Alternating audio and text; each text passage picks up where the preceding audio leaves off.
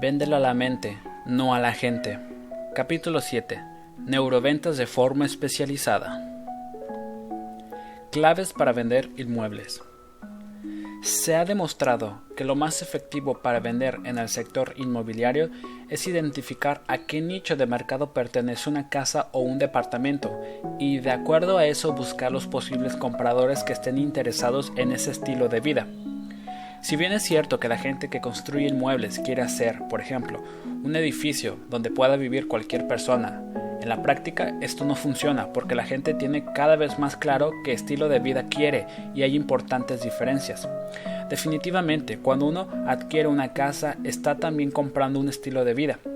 Si eres un vendedor inmobiliario, resulta impredecible entender qué nichos de mercado son claves hoy en tu sector y saber qué estilos de vida debes satisfacer con la casa o el edificio que construyas, pues así será mucho más fácil ser precisos y directos en el desarrollo del producto y en los mensajes. En el momento en que tú sabes cómo vive la persona que quiere comprar un inmueble, ya puedes ordenar todo el discurso, es importante saber que el hombre, la mujer y los niños tienen dominio sobre diferentes espacios de la vivienda.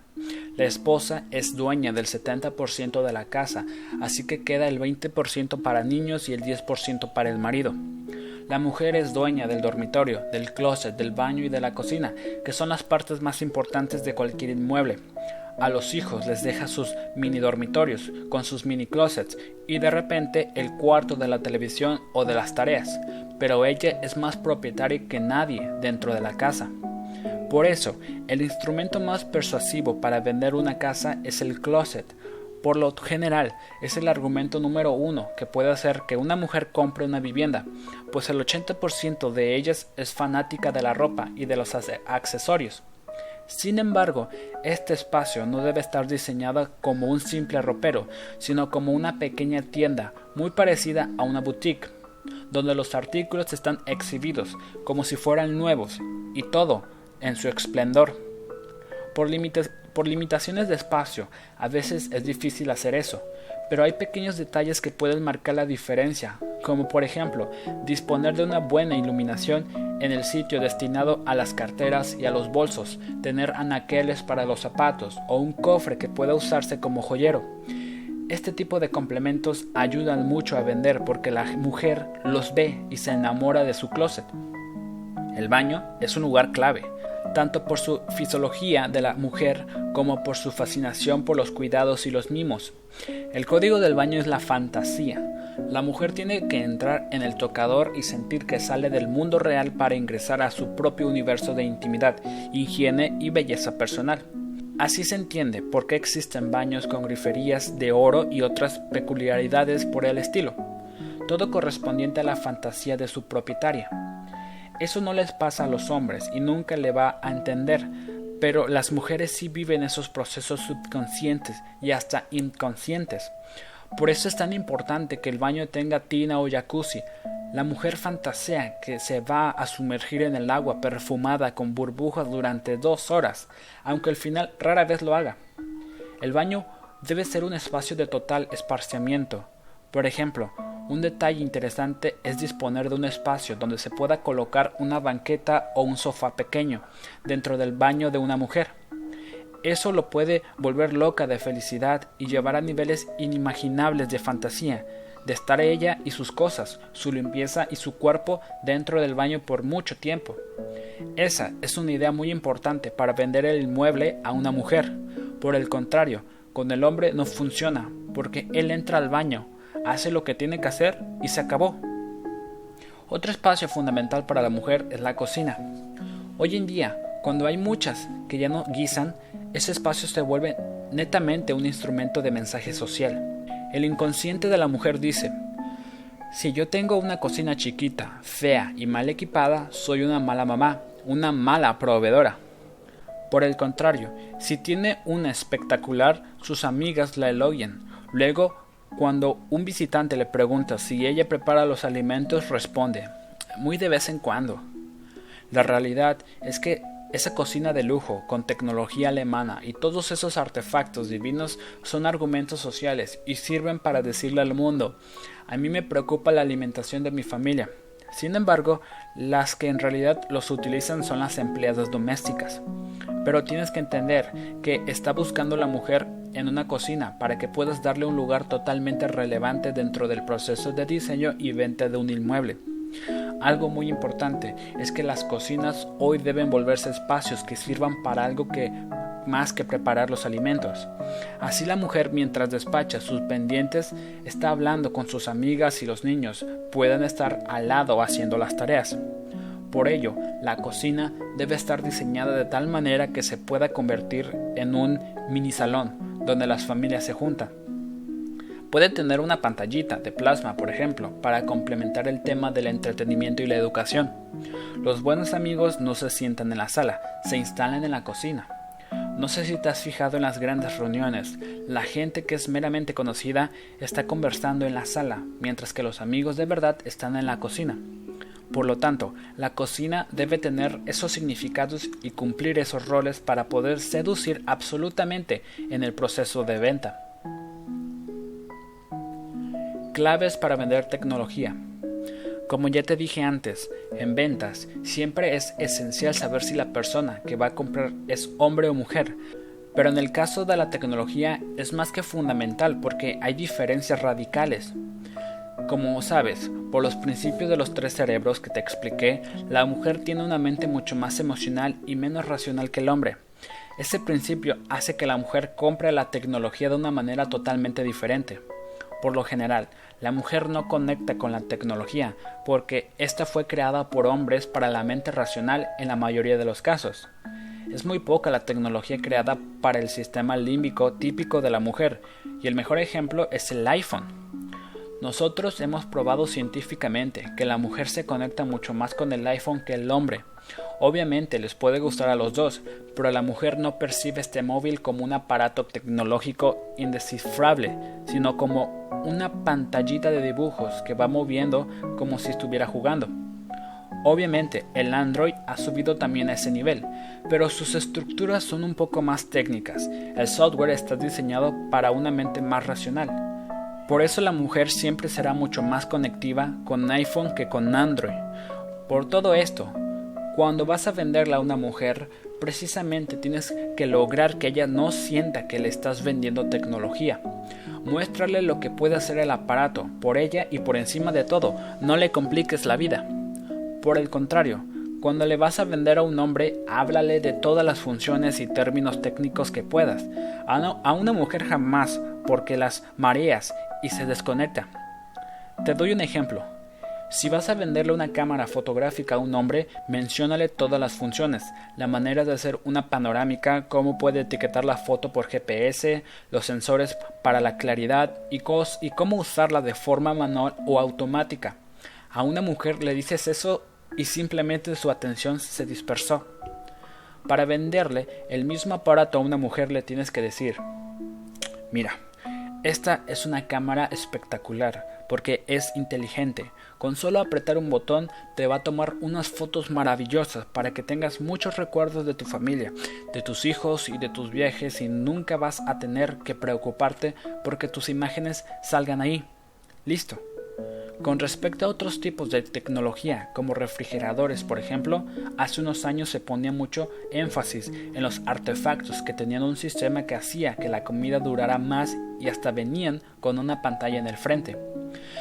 Estoy de acuerdo, habrá algunas mujeres a las que les gusta la tecnología más que a otras, y esos argumentos serán fuertes, pero en realidad ese discurso nunca será igual de potente que decirle a una ama de casa este refrigerador es más cómodo, más higiénico, más fácil de limpiar y encima tiene un sistema de iluminación que hace que tu comida siempre sea divina.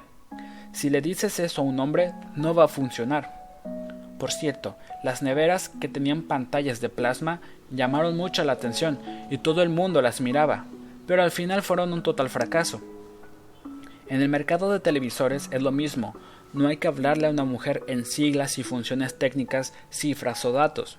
Ella no quiere escuchar eso, simplemente desea tener una pantalla grande y que le aseguren que va a poder disfrutar más de los colores de su serie o su novela, y que cuando mire su programa de cocina favorito va a aparecer que tiene la comida enfrente. Sin ninguna duda, la mujer tiene más capacidad imaginativa. No hay que explicarle los beneficios de la tecnología a través de los términos técnicos, sino por las emociones que le puede brindar y los beneficios que recibirá en su vida diaria. Claves para vender automóviles. Para vender carros es fundamental tener un claro quién es y cómo es la persona que está comprándolo. A grandes rasgos, hay tres tipos, el hombre, la mujer con hijos y la mujer sin hijos. Por supuesto, todos tienen diferentes características y necesidades. La mujer que tiene niños está comprando un medio de transporte para sus hijos y quiere que ellos puedan entretenerse dentro del auto, mientras ella cumple sus demás tareas, como hacer las compras por ejemplo. Por lo tanto, necesita un vehículo muy utilitario. Si vas a venderle un carro a una mujer con hijos, tienes que poner mayor énfasis en la seguridad y en el entretenimiento de los niños. Menciónale, por ejemplo, que los chicos van a estar más tranquilos y pacientes si tienen esta función de pantalla de video dentro del carro. Además del nuevo diseño garantiza que estarán más protegidos. En cambio, si la posible compradora es una mujer sin hijos, hay que venderle el auto a través de la vanidad. No dejes de decirle que este carro la va a hacer más interesante y muy sexy, más juvenil y menos señora. En resumen, si la cliente tiene hijos, las claves más importantes para vender un carro son seguridad, entretenimiento y confort.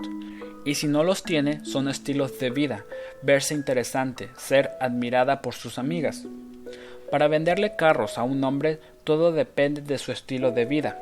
Si su forma de vestir es clásica, preocúpate por ofrecerle marcas y equipamientos clásicos. Pero si es un chico joven, trata de venderle un carro moderno, aerodinámico, con equipamiento extra. Él quiere verse diferente y lo va a hacer. Por eso ha sido tan exitoso el caso del Mercedes-Benz, la gente joven está retornando el interés no por la marca en sí, sino por el equipamiento deportivo. Mercedes-Benz hizo fama por su estilo clásico, más para personas mayores, pero ahora los millonarios tienen en promedio 35 años. Entonces, los jóvenes ricos están comprando los carros alemanes por su equipamiento deportivo, sin perder esa línea clásica tan bonita que tiene. Para vender carros a hombres es muy importante mencionar la tecnología, pero es más importante detallar los sistemas de seis barlantes Bose que la cilindrada del motor.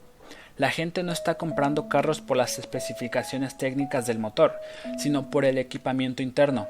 Provoca más interés lo que está dentro de la cabina que el motor. Entonces, habla más de la cabina y menos del motor. Claves para vender servicios. Mucha gente dice, oye, pero en el mundo de los servicios no hay mucho campo para hacer neuromarketing y ventas diferentes. Por supuesto, están equivocados.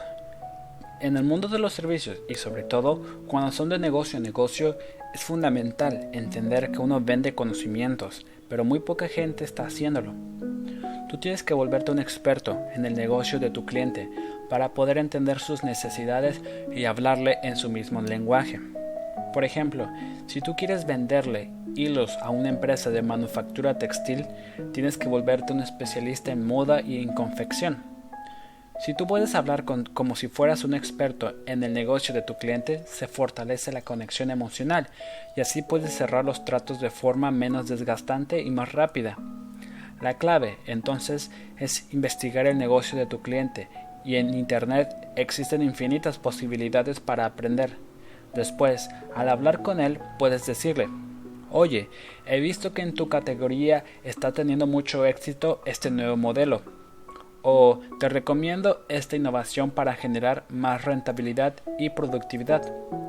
Lo más importante ahora es acercarse y fidelizar de negocio a negocio a través del conocimiento de la categoría de cada cliente.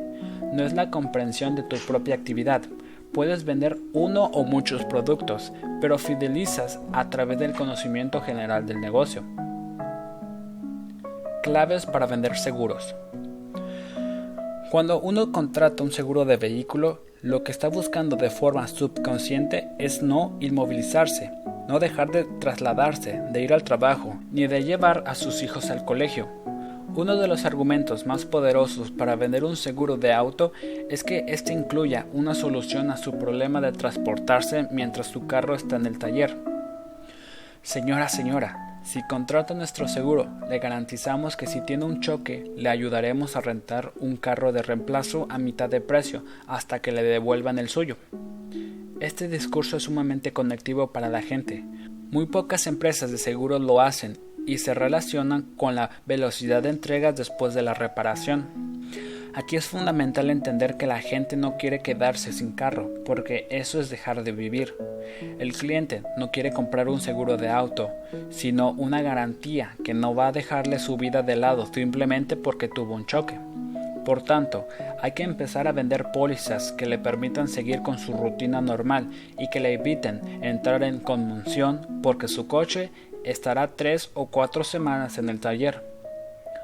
Otro asunto clave en esta categoría es entender que los carros siguen siendo el patrimonio y el activo de las familias latinoamericanas. De esta manera, si sufres un coche con tu Mercedes-Benz y te das cuenta que le están poniendo un repuesto coreano a tu auto alemán, sin duda te va a generar mucha angustia y molestia. Por tanto, se venden muchas más pólizas y el seguro puede brindarle al cliente la garantía que, en caso de cualquier colisión, todas las piezas dañadas serán reemplazadas por repuestos originales.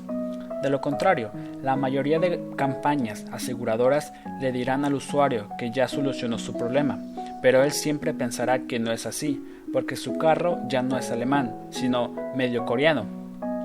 De otro lado, en Latinoamérica la gente no compra seguros de vida porque vivimos el presente y no el futuro.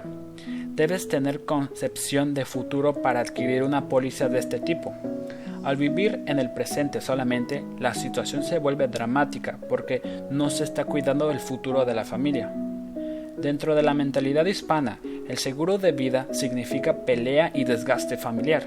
El padre siente que si compra un seguro de vida de un millón de dólares, cuando muera sus parientes se pelearán por ese dinero y para evitar problemas decide no hacerlo. Lo que hay que vender en vez de seguros de vida es herencia y trascendencia. Para eso hay que hacerles entender que si están aquí, bienvenidos, pero cuando mueran pueden dejar a su familia en una situación mejor. Lo importante es que el cliente comprenda que la falta de una persona siempre será dolorosa, pero puede ser menos problemática si se han tomado las previsiones y la familia no queda desamparada. Finalmente, los hijos dirán, papá ya no está, pero nosotros quedamos resguardados con casa propia por primera vez y con los estudios pagados gracias al seguro. Por eso, es muy diferente vender seguros de vida que vender herencia, trascendencia y seguridad a futuro, gracias al seguro de vida.